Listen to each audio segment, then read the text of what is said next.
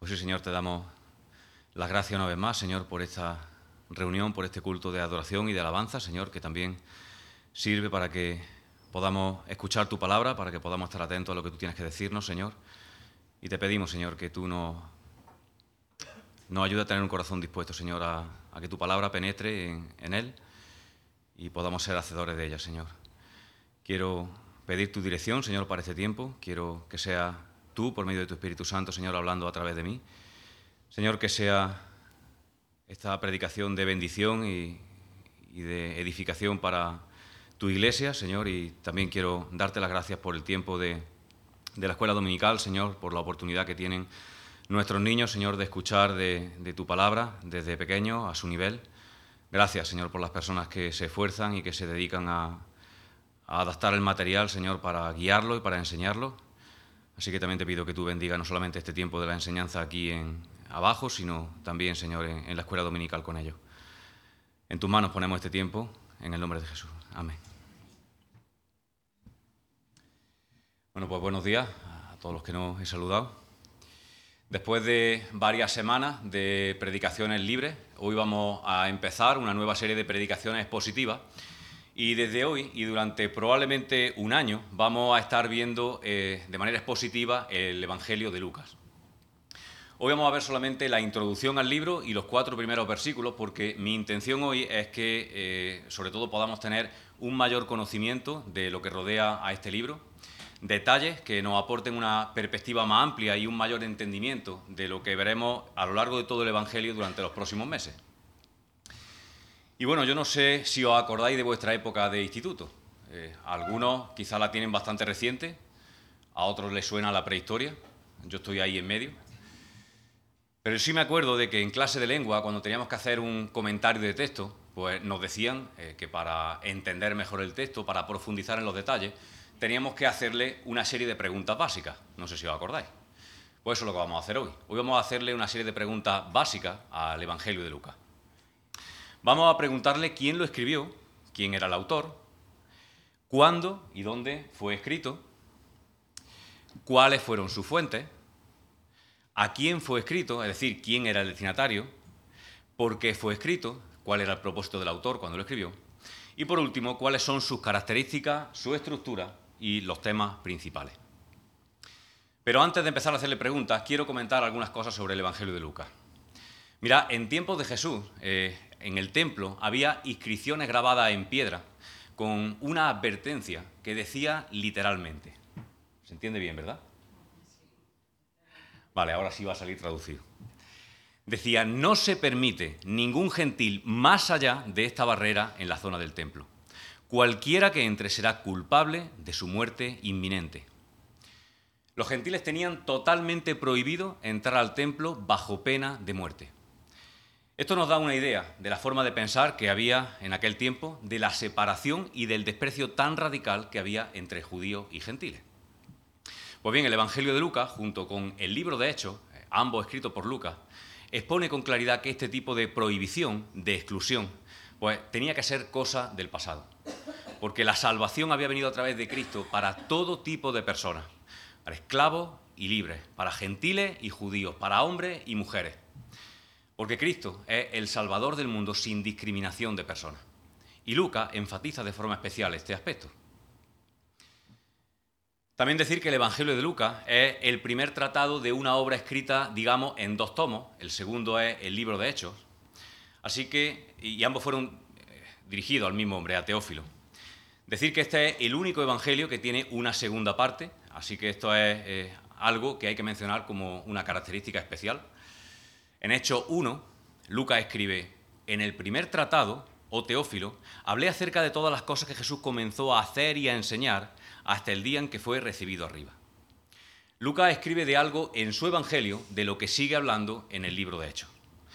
En el Evangelio habla de lo que Jesús comenzó a hacer y que es el libro de Hechos, lo que Jesús siguió haciendo en su iglesia y por medio de su iglesia. Lucas no habla del origen de la fe cristiana en su Evangelio y de cómo esa fe cristiana se extendió por el mundo en el libro de Hechos. Y Lucas no solamente es el Evangelio más largo de los cuatro, es que también es el libro más largo del Nuevo Testamento y junto con el libro de Hechos abarca más de la cuarta parte de todo el Nuevo Testamento. Además incluye una cantidad importante de material nuevo, ya que el 40%, es decir, casi la mitad del contenido del Evangelio de Lucas no lo encontramos en ninguna otra parte. Sin embargo, a pesar de la importancia de su obra, eh, el propio Lucas sigue siendo bastante desconocido y su nombre solamente se menciona en todo el Nuevo Testamento en tres ocasiones y en ninguna de ellas en sus propios escritos, sino mencionado por Pablo mm, brevemente en alguna de sus cartas. Ahora sí, vamos a ir con las preguntas que le vamos a hacer al libro. En primer lugar, vamos a preguntarle quién lo escribió. Y la respuesta parece obvia, ¿verdad? Es simple. Lucas lo escribió. Es cierto que no hay ninguna prueba absoluta de que Lucas fuera el autor de este tercer evangelio, pero también es verdad que desde tiempo de la iglesia primitiva nunca se ha propuesto otro autor que no sea él. Justino, en el siglo II, en el año 150 aproximadamente, citó a Lucas en una de sus obras reconociéndolo como un evangelio válido y acreditado. Tatiano, discípulo de Justino, eh, incluyó el Evangelio de Lucas en la primera armonía conocida de los Evangelios. Escritores del siglo II y III como Orígenes o como Clemente de Alejandría atribuyen a Lucas también la autoría de este tercer Evangelio. Y en el segundo siglo, Ireneo, discípulo de Policarpo, que había conocido personalmente al apóstol Juan, él dice, Lucas, compañero de Pablo, escribió en un libro el Evangelio que éste predicaba. También en otro escrito importante del siglo II, sobre el año 160, se dice de Lucas lo siguiente, y leo textualmente. Dice, Lucas, natural de Antioquía de Siria, médico de profesión, fue discípulo de los apóstoles. En fecha posterior acompañó a Pablo hasta que éste sufrió el martirio. Sirvió al Señor en forma irreprensible. Sin tener esposa ni hijo, durmió a la edad de 84 años en Beocia lleno del Espíritu Santo aunque ya existían algunos evangelios, el de Mateo escrito en Judea y el de Marco en Italia, también Lucas, impulsado por el Espíritu Santo, compuso su evangelio. En su prólogo deja bien claro el hecho de que antes del suyo ya se habían escrito otros evangelios y que era necesario presentar a los creyentes convertidos de entre los gentiles un relato exacto del plan de salvación, de modo que esta gente no fuese extraviada por la fábula judaica ni engañada por fantasías heréticas y vanas y de ese modo extraviarse de la verdad. Después, este mismo Lucas escribió Hechos de los Apóstoles. Fin de la cita. Si comparamos el principio de Lucas, que dice, me ha parecido también a mí escribirte, escribirte estas cosas por orden, oh excelentísimo Teófilo, con el principio de Hechos, que dice, en el primer tratado, oh Teófilo, pues parece evidente que quien escribiera el libro de Hechos también escribió este tercer evangelio, ¿verdad? Pero ¿quién era este Lucas?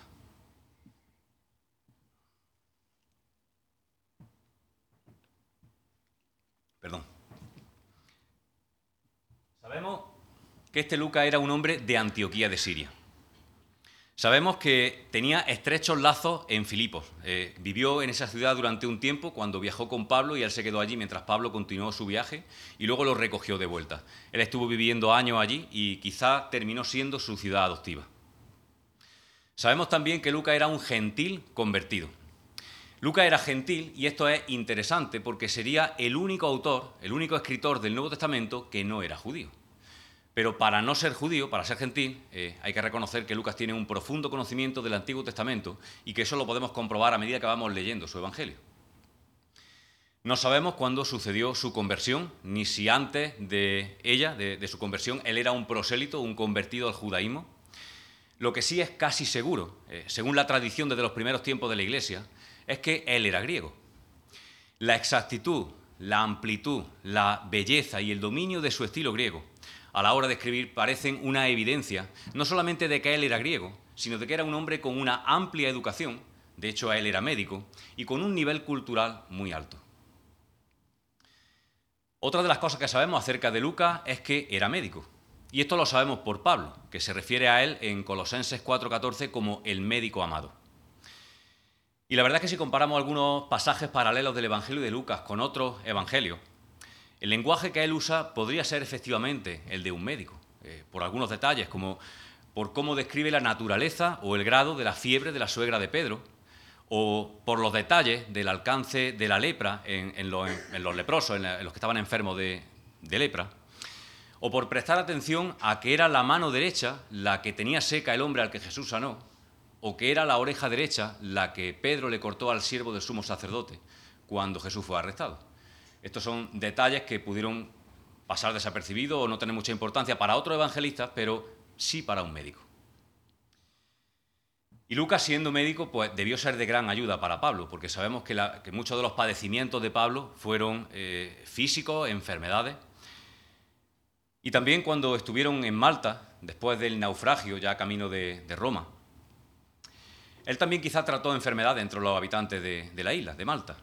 Eh, sabemos que Pablo obró milagros, eh, pero quizá también Lucas practicó su conocimiento de medicina, ya que él escribe al final del capítulo 28 de Hechos, él escribe, otros en la isla que tenían enfermedades venían y eran sanados, los cuales nos honraron, él se incluye en esa honra, nos honraron con muchas atenciones. Así que quizá él también ejerció como médico allí en, en Malta. Sin olvidar que Lucas no solamente era médico del cuerpo, sino también médico del alma. Él era colaborador de Pablo eh, y predicador del Evangelio como él. Así que tenemos en Lucas a un evangelista por partida doble. Él escribió un Evangelio y él predicó el Evangelio. Sabemos también de él que fue un buen historiador. Seguramente él no aspiraba cuando era joven a ser un historiador propiamente, pero quizás su estudio de medicina y su personalidad metódica, analítica, ordenada, pues lo capacitó para hacer una investigación minuciosa de la vida del Señor. Y como buen historiador, eh, visita a los sitios y entrevista a las personas que pueden resultarle útiles para la recopilación de todo su material. También sabemos que Lucas fue un leal compañero de Pablo, tanto en sus viajes como en su encarcelamiento.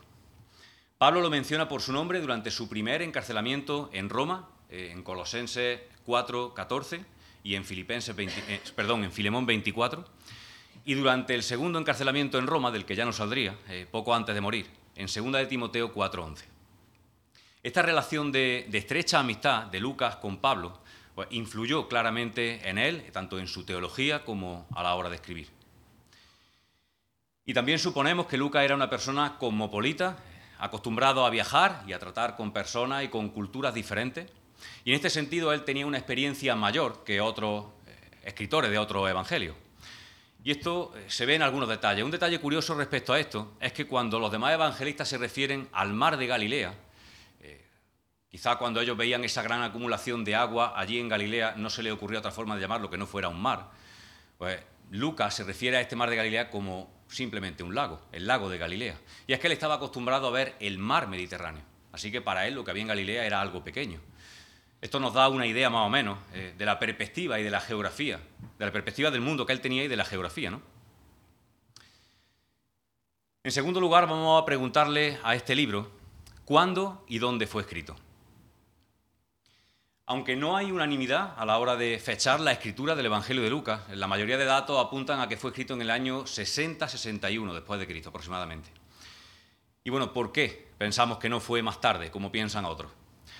Porque Lucas no menciona ni en su Evangelio ni en el libro de Hechos ninguno de los eventos tan relevantes que tuvieron lugar muy poco después. Eh, por ejemplo, eh, la muerte de Jacobo, el hermano de Jesús y líder de la iglesia en Jerusalén, que murió en el año 62, o el tremendo incendio de Roma, eh, que arrasó la capital casi por completo en el año 64, al parecer provocado por el mismísimo emperador Nerón y del cual culpó a los cristianos, iniciando así una horrible persecución del cristianismo que terminaría con la muerte de tanto de Pedro como de Pablo poco tiempo después. Si Lucas hubiera escrito después de esta persecución del cristianismo, pues sería extraño que él, cada vez que hace referencia a las autoridades romanas, sea hablando de su carácter amistoso y cooperador. La muerte del apóstol Pablo tampoco es mencionada por Lucas, ni en el libro de, o sea, ni en su evangelio ni en el libro de Hechos. El libro de Hechos termina con Pablo aún preso en Roma durante su primer encarcelamiento. Lucas no menciona ni su muerte ni sus viajes posteriores, ni posteriores a su liberación, ni su liberación misma. Porque cuando escribe el libro de Hechos, Pablo todavía se encuentra bajo arresto domiciliario, como digo, en su primer encarcelamiento en Roma. Y también la destrucción de Jerusalén. En el año 70 después de Cristo fue un hecho de enorme relevancia como para que Lucas tampoco lo mencione en ninguno de sus escritos. Por eso pensamos que tanto su Evangelio como el libro de Hechos fueron escritos antes de que pasaran todos estos eventos. Respecto al lugar donde lo escribió, pues tampoco se sabe con total seguridad. Algunos piensan que fue en la provincia griega de Acaya, aunque tiene más sentido que fuera en Roma. Durante el primer encarcelamiento de Pablo, a quien Lucas estuvo atendiendo y acompañando. Mientras Pablo estuvo preso allí, pues Lucas tendría tiempo de poner por escrito de forma ordenada todo el material que él había estado recopilando durante los dos años anteriores que Pablo había estado preso en Cesarea. ¿Y cuáles fueron sus fuentes? Bueno, hay quienes piensan que Lucas escribió su Evangelio varios años después de la fecha que hemos dicho, del año 60-61, porque argumentan que usó los Evangelios ya escritos de Marcos y de Mateo. Como digo, lo más probable es que no fuera así, pero aun si Lucas no tuvo acceso a los Evangelios ya escritos de Mateo y de Marcos, él sí tuvo contacto personal con ellos, porque eh, él coincidió con Marcos en algunos viajes con Pablo y Lucas también pudo haber visitado a Mateo durante el tiempo que Pablo estuvo preso en Cesarea. Sabemos que alrededor del año 57 Lucas se encontraba en Jerusalén. Y durante los dos años siguientes, que Pablo estuvo preso en Cesarea bajo los mandatos de los gobernadores romanos Félix y Festo, Lucas tendría tiempo para atender su asunto y para estar pues, de un lado para otro. Él tendría tiempo de visitar a Felipe el Evangelista, por ejemplo, que vivía allí mismo en Cesarea con sus cuatro hijas. Este era uno de los diáconos propuestos, por, nombrados por los apóstoles. Y también Lucas coincidió con él en un viaje anterior con Pablo, ya lo conocía. Lucas también tuvo tiempo de visitar lugares relacionados con la vida de Jesús, tanto en Galilea como en Judea, de hablar con testigos oculares como los apóstoles mismos o como algunos de los 70 discípulos que Jesús envió de dos en dos a predicar el Evangelio, o con las mujeres que sirvieron a Jesús o con alguno de los 120 creyentes que estaban reunidos en Jerusalén tras la ascensión de Cristo, o con algunos de los 500 a los que Jesús también se apareció en Galilea después de resucitar. Y en particular Lucas también pudo haberse reunido con María, con la madre de Jesús, que para entonces pues sería una mujer anciana. Quién sabe si fue ella quien le habló de algunos detalles sobre la concepción de Jesús, o sobre su nacimiento, o el, la presentación en el templo cuando Jesús tenía ocho días, o aquel episodio cuando Jesús tenía doce años y entró al templo a enseñar a los maestros de la ley mientras su familia ya venía de vuelta, después de celebrar la Pascua en Jerusalén. La mayoría de este material no lo encontramos en ningún otro sitio que no sea en Lucas. También es posible que Juana, la mujer del administrador de Herodes, que solamente Lucas menciona, pudiera haberle dado información eh, relacionada con Herodes, que solamente encontramos en este Evangelio así como la comparecencia de Cristo ante Herodes, que también solamente podemos encontrar en Lucas, en el capítulo 23. Por supuesto, cuando hablamos de las fuentes, eh, es importante tener en cuenta la estrecha relación que Lucas tenía con el apóstol Pablo. Una amistad que comenzó antes de que Lucas comenzara a escribir eh, el Evangelio. Y sabemos que tanto antes como después de su conversión, Pablo tuvo contacto con testigos presenciales de la vida y de los hechos de Jesús. Así que seguro que habló largo y tendido de todo lo que, lo que sabía, con Lucas durante sus viajes. Y por último, la fuente más importante de todas. No olvidemos que fue Dios mismo quien movió el corazón de Lucas para que tomara la decisión de hacer una investigación profunda y minuciosa de la vida y de los hechos de Jesús. Fue el Espíritu Santo quien dirigió a Lucas en toda esa labor de estudio y quien lo inspiró para, para escribir cada palabra. Así que, en última instancia, y lo mismo que los otros tres evangelios, y lo mismo que los otros 65 libros de la Biblia, la fuente primaria es Dios por medio de su Espíritu Santo. Por eso creemos que la Biblia en su totalidad es la palabra de Dios, es inerrable y es nuestra norma principal de fe y conducta. Ya sabemos quién escribió el Evangelio, sabemos más o menos cuándo y dónde lo hizo, y sabemos o nos podemos hacer una idea de cuáles fueron sus fuentes. Vamos a ver ahora a quién se lo escribió. Lucas dirigió su escrito a un tal Teófilo, un hombre gentil que al parecer por el título excelentísimo, pues ocuparía una posición, un escalafón alto en la sociedad romana y que muy probablemente vivía en Roma o en sus alrededores. Este excelentísimo es el mismo título que Lucas utiliza en el libro de Hechos para referirse a personas en puestos altos de autoridad, como los gobernadores romanos Félix y Festo. Y hay una historia que, aunque no hay prueba en absoluto que la demuestren, pues es verosímil y pudo ser cierta. Hay quienes piensan que Lucas eh, fue esclavo o sirviente de Teófilo, ya que en esa época no era extraño que personas poderosas tuvieran entre sus sirvientes o sus esclavos a un médico personal que los atendiera. Dice esta historia que Teófilo matriculó a Lucas en la Facultad de Medicina de Tarso, de la Universidad famosa de Tarso, donde Lucas conocería a un tal Saulo y allí se harían amigos y esa amistad perduraría hasta la muerte de este Saulo. La conversión de Saulo, de Pablo, llevaría también a Lucas a la fe cristiana y eso es lo que pretendía hacer Lucas, estimular el interés por el cristianismo hacia Teófilo. No sabemos si esta historia es cierta o no. En cualquier caso, lo que sí está claro es que Teófilo era un gentil. Y Lucas, sabiendo que el Teófilo era gentil, evita usar palabras hebreas, palabras escritas en arameo, desconocidas para él. Palabras como Gólgota, Osana, Rabí, Abba. Y Lucas se preocupa por traducir estas palabras al griego.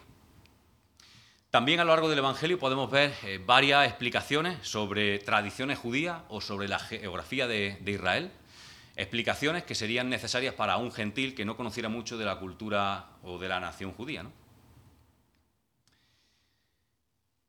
En quinto lugar vamos a ver por qué lo escribió. ¿Por qué Lucas escribió el Evangelio? ¿Cuál era su propósito? Y bueno, para saber esto no hay que ser ningún lince. Lucas mismo habla claramente de su propósito en el versículo 4 del primer capítulo. Él dice, para que conozcas bien la verdad de las cosas en las cuales has sido instruido. Así que se puede decir que Lucas tiene un propósito principal y de él se deriva un propósito secundario o la consecuencia de, este propósito inicial. La principal preocupación de Lucas era el bienestar espiritual de Teófilo, alguien a quien está claro que él apreciaba mucho. Lucas quiso ofrecerle un relato exacto de los asuntos relacionados con Jesús, asuntos en los cuales Teófilo ya había recibido algún tipo de, instrucción.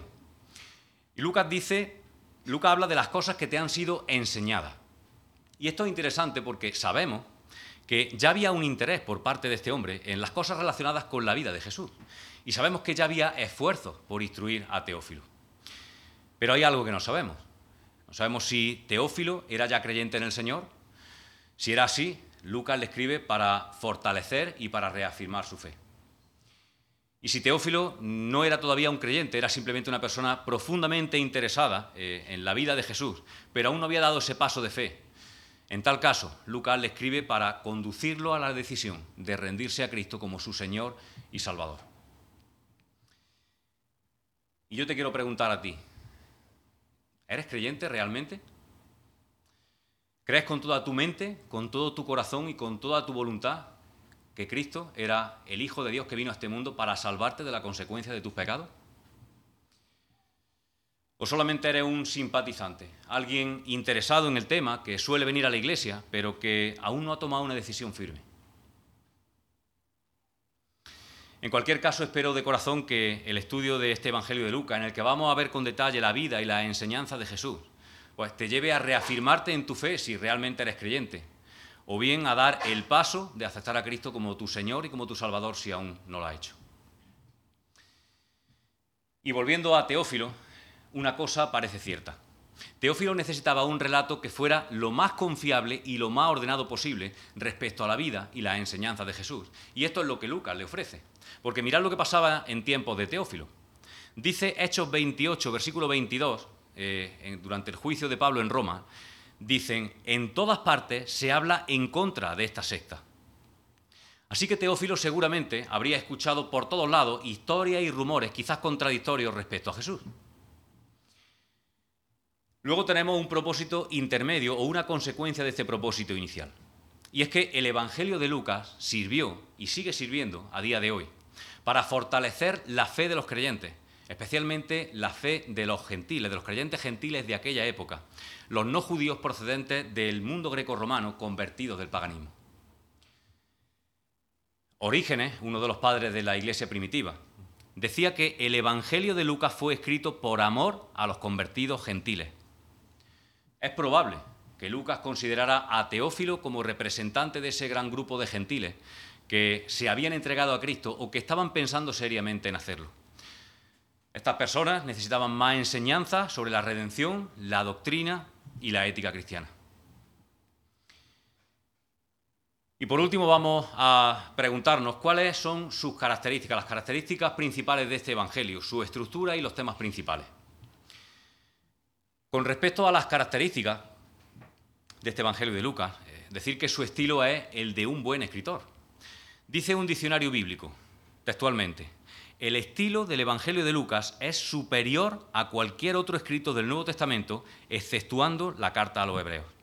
Es el más versátil de todos los escritores del Nuevo Testamento. Su dominio del griego se demuestra por la riqueza de su vocabulario y la libertad de sus construcciones.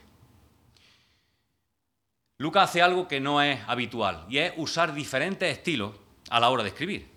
Él usa el estilo clásico para el prólogo. Luego se expresa, a veces en estilo semítico, eh, traduciendo casi literalmente textos que estaban inicialmente escritos en hebreo, traduciéndolos, como digo, casi literalmente al, griego. Y esto lo hace especialmente en el relato del nacimiento de Jesús. Y en tercer lugar, también usa a veces el, el, estilo de la Septuaginta, un estilo, un griego más coloquial, en el que estaba traducido todo el Antiguo Testamento. Y esto lo hace para mostrar que la historia de Jesús es la historia, es un verdadero cumplimiento de las profecías del Antiguo Testamento. Otra característica es que Lucas abarca un mayor tramo de la historia que los otros evangelios. Lucas más Hechos cubren un periodo de unos 65 años desde el anuncio del nacimiento de Juan el Bautista hasta la propagación del Evangelio en Roma. Y aún si nos ceñimos solamente al Evangelio de Lucas, este eh, es superior a los otros evangelios en el sentido de que traza la genealogía de Jesús hasta Adán y termina con el relato de la ascensión de Jesús en el Monte de los Olivos. Incluso contiene una referencia al cumplimiento de la promesa del Padre, de la venida del Espíritu Santo que luego vemos en el capítulo 1 de Hechos. También Lucas relaciona su relato con acontecimientos históricos de la época con mayor frecuencia. Él hace esto a menudo, por ejemplo, eh, nos informa que fue en días de Herodes el Grande que cierto sacerdote llamado Zacarías recibió la promesa del nacimiento de un hijo que se iba a llamar Juan, o que fue mientras Cirenio era gobernador de Siria que se llevó a cabo el censo y ocurrió el nacimiento de Jesús, o que fue durante el reinado de Tiberio César en el año decimoquinto que vino palabra de Dios a Juan y por tanto él empezó su ministerio. Y así él va haciendo a lo largo del Evangelio, relacionando su relato con acontecimientos históricos. También su geografía, la descripción de lugares, de ciudades, es bastante exacta. Lucas no solamente fue minucioso a la hora de investigar los sucesos, sino también los lugares donde ocurrieron. Y otra de las características principales a mencionar entre Lucas, eh, o sea, del Evangelio de Lucas, es sus similitudes entre Lucas y el apóstol Pablo. Ambos coinciden en que la salvación es universal, sin discriminación de sexo, de raza, de nacionalidad o de posición social. Pero al mismo tiempo, la salvación también tiene un carácter particular. Solamente los creyentes la heredan. Ambos ponen gran énfasis en la necesidad de la fe, e incluso en Lucas se menciona de pasada el tema de la justificación. Pablo también da mucha importancia a la oración, y de los cuatro evangelios, Lucas es el que más enfatiza la oración. La doctrina del Espíritu Santo también recibe mucha atención en los escritos de Pablo. Y el Evangelio de Lucas es el que trata con más eh, intensidad, con más diferencia, del ministerio del Espíritu Santo. Pablo sufrió muchas aflicciones, persecución, maltrato, encarcelamiento, catástrofes naturales, pero a pesar de eso, él demostró ser un creyente lleno de gozo y lo dejó claro en su escrito. También el Evangelio de Lucas trata en mucha mayor medida que los demás del tema del gozo. Y por último, también hay un asombroso parecido en el relato de la Santa Cena, de la institución de la Santa Cena, que vemos en el Evangelio de Lucas y el de Pablo, que vemos en Primera de Corintios. Quizá usaron la misma fuente o quizá eh, Lucas recibiera este relato directamente del apóstol Pablo. Respecto a los temas principales de este Evangelio, pues bueno, son muchos temas los importantes los que se tratan en el Evangelio, está claro. Pero el que más es el amor de Dios por los pecadores. Tal amor le hizo enviar a su Hijo al mundo, a buscar y a salvar lo que se había perdido, como dice Lucas 19:10. Esto también es lo que enseña la parábola del Hijo Pródigo, que solamente encontramos también en el Evangelio de Lucas, en el capítulo 15. Al final de esta parábola, dice, teníamos que hacer fiesta porque este hermano tuyo estaba muerto, pero ahora ha vuelto a la vida. Se había perdido, pero ya lo hemos encontrado. Este es el Evangelio que más enfatiza el amor y la compasión de Cristo hacia los marginados. Hay muchas historias y parábolas que resaltan el amor misericordioso del Señor hacia los rechazados, los pobres, los enfermos, los inválidos, los leprosos, samaritanos y gentiles, recaudadores de impuestos y también las mujeres. Lucas presta especial atención a las mujeres, menospreciadas en la cultura de la época. De hecho, se ha llegado a llamar el Evangelio de la mujer, por destacar más que cualquier otro la consideración del Señor por las mujeres. Por ejemplo, la importancia que se da en el capítulo 1 y 2 a María, la madre de Jesús, y a Elizabeth, la madre de Juan el Bautista.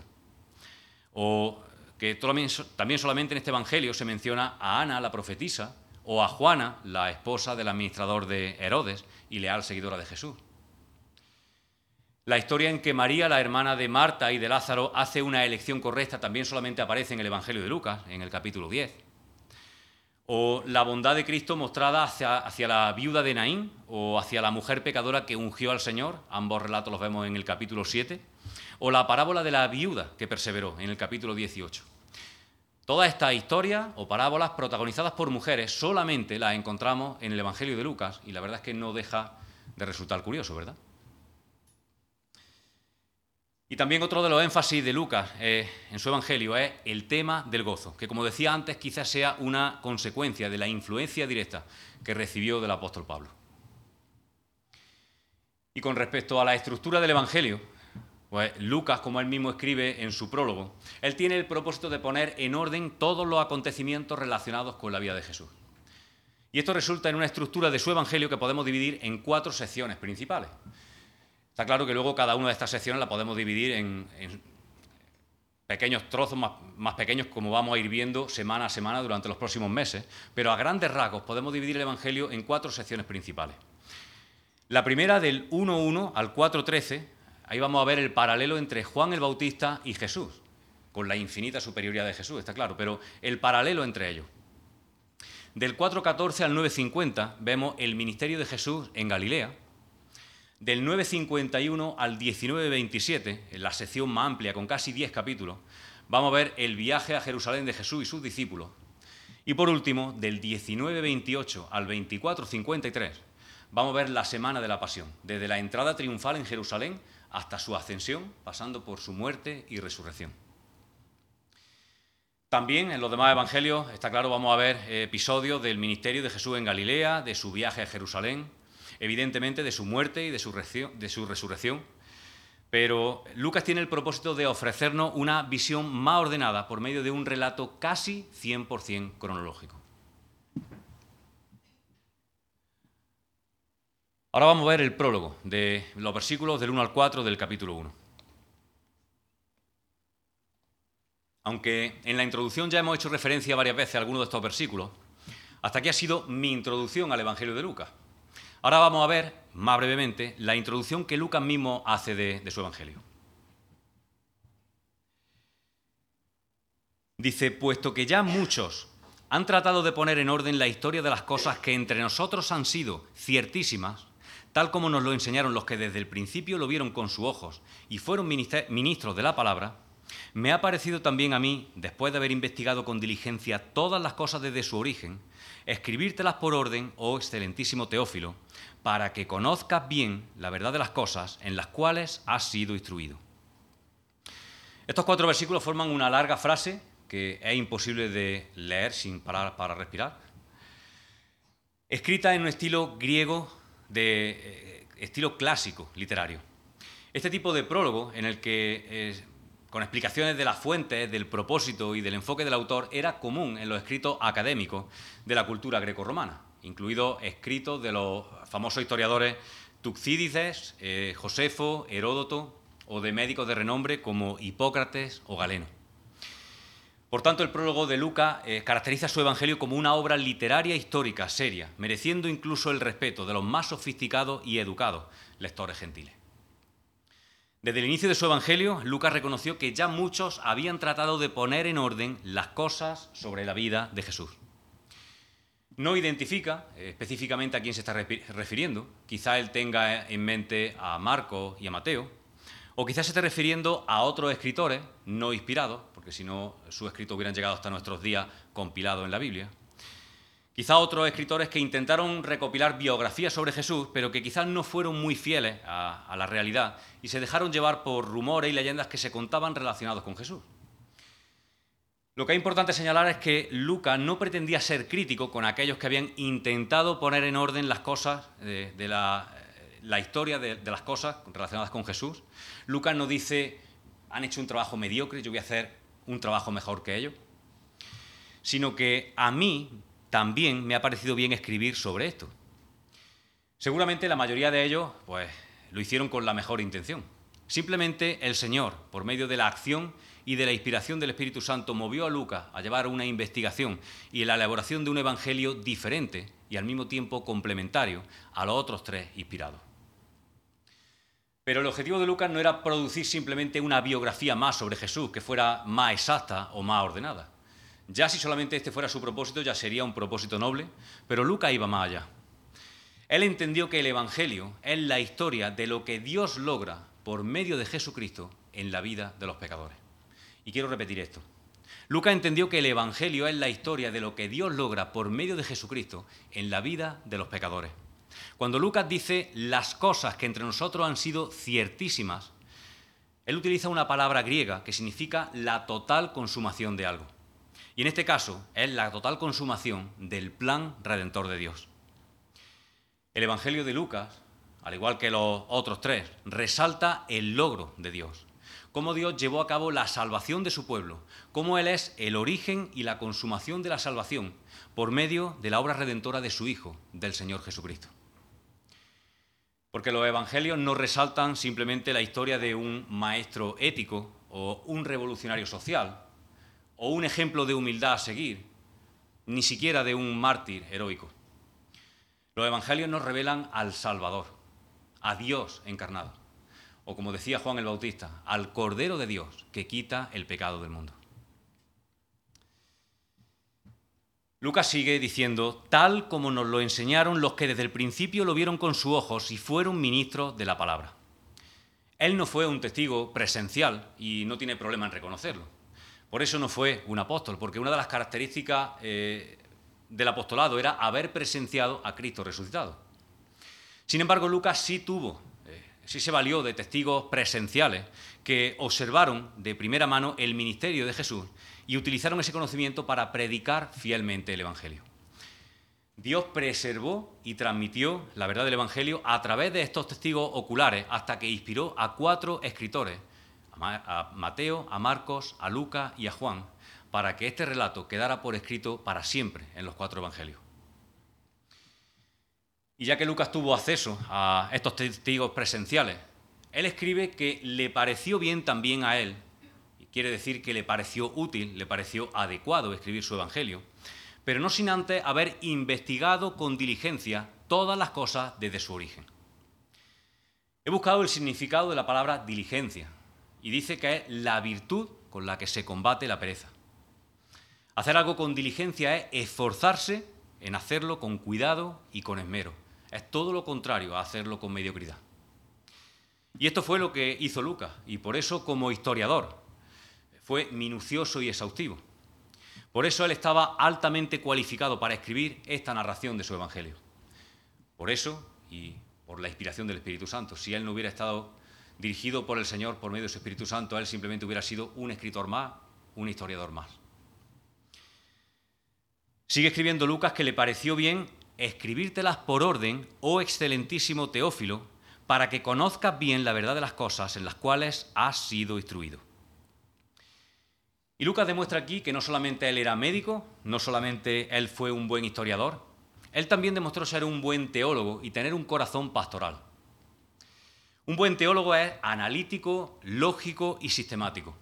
Su objetivo es llevar a las personas a entender y a aceptar la verdad doctrinal a través de una explicación reflexiva, lógica y coherente. Y Lucas demostró ser un buen teólogo al escribir su relato por orden. El Evangelio de Lucas es casi totalmente cronológico, de principio a fin, con alguna excepción puntual en la que Lucas altera su narración de forma temática para resaltar algo en particular. Y como decía Lucas, también revela un corazón pastoral. Él dirige todo su esfuerzo, toda su investigación, toda su habilidad para escribir a un solo individuo. Y eso es algo que me llamaba profundamente la atención.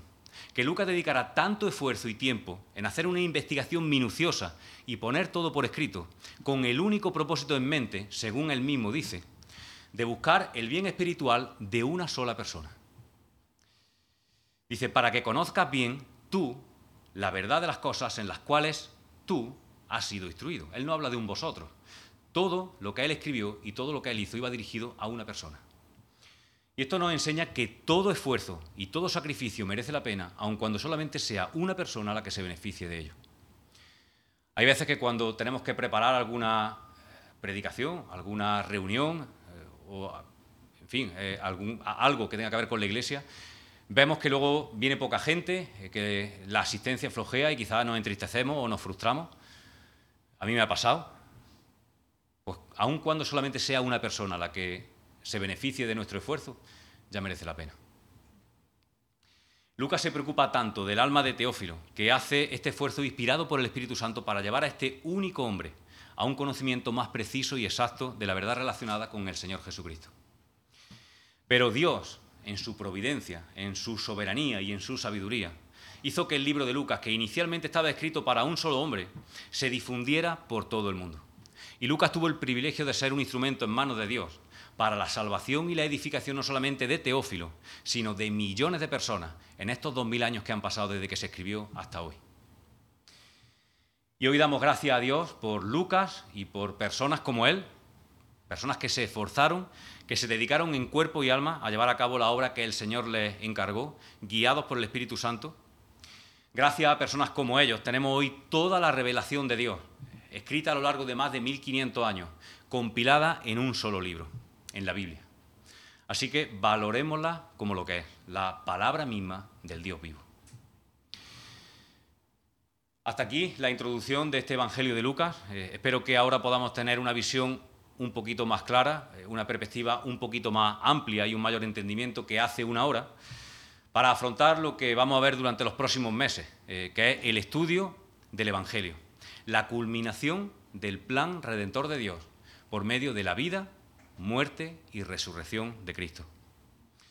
Espero de corazón que esta serie de predicaciones nos ayude a conocer más y mejor a nuestro Señor y Salvador Jesucristo, que fortalezca nuestra fe y que nos enseñe o nos recuerde los principios que deben guiar nuestras vidas. Y aquellos que aún no han dado ese paso de fe, aquellos que aún no han tenido ese encuentro personal con Jesús, a pesar quizá de llevar años en la iglesia, quizá jóvenes que aún no han tomado esa decisión, o quizá personas que siguen con interés nuestras predicaciones a través de Internet, pero que aún no han dado ese paso de rendirse a Cristo. Espero que el estudio del Evangelio de Lucas pueda suponer un punto de inflexión y marcar un antes y un después en sus vidas. No por lo inteligentes, por lo elocuentes que podamos ser los que prediquemos desde aquí, ni mucho menos, sino por la misericordia de Dios y por la acción del Espíritu Santo en, en ellos. Que así sea. Pues Señor, queremos darte las gracias, como decía, por Lucas y por personas como él, Señor, que tú usaste para dejar por escrito tu revelación, la revelación del plan redentor del el Dios eterno para nuestras vidas. Señor, eh, quiero pedirte que tú nos dirijas a todos los que vamos a tener la responsabilidad, Señor, de estudiar y de predicar de, este Evangelio, Señor, durante los próximos meses. Quiero pedirte, Señor, que tú nos ayudes a, conocer más a, Cristo, a estrechar y a profundizar más en nuestra relación, en nuestra intimidad con Él, y que de verdad pueda hacer efecto, Señor, en, nuestro día a día. Que, tú uses, Señor, la predicación de este Evangelio, Señor, para transformarnos Señor, y para quebrantar el corazón de aquellos que aún no han tomado la decisión, Señor, de entregarte su vida al 100%.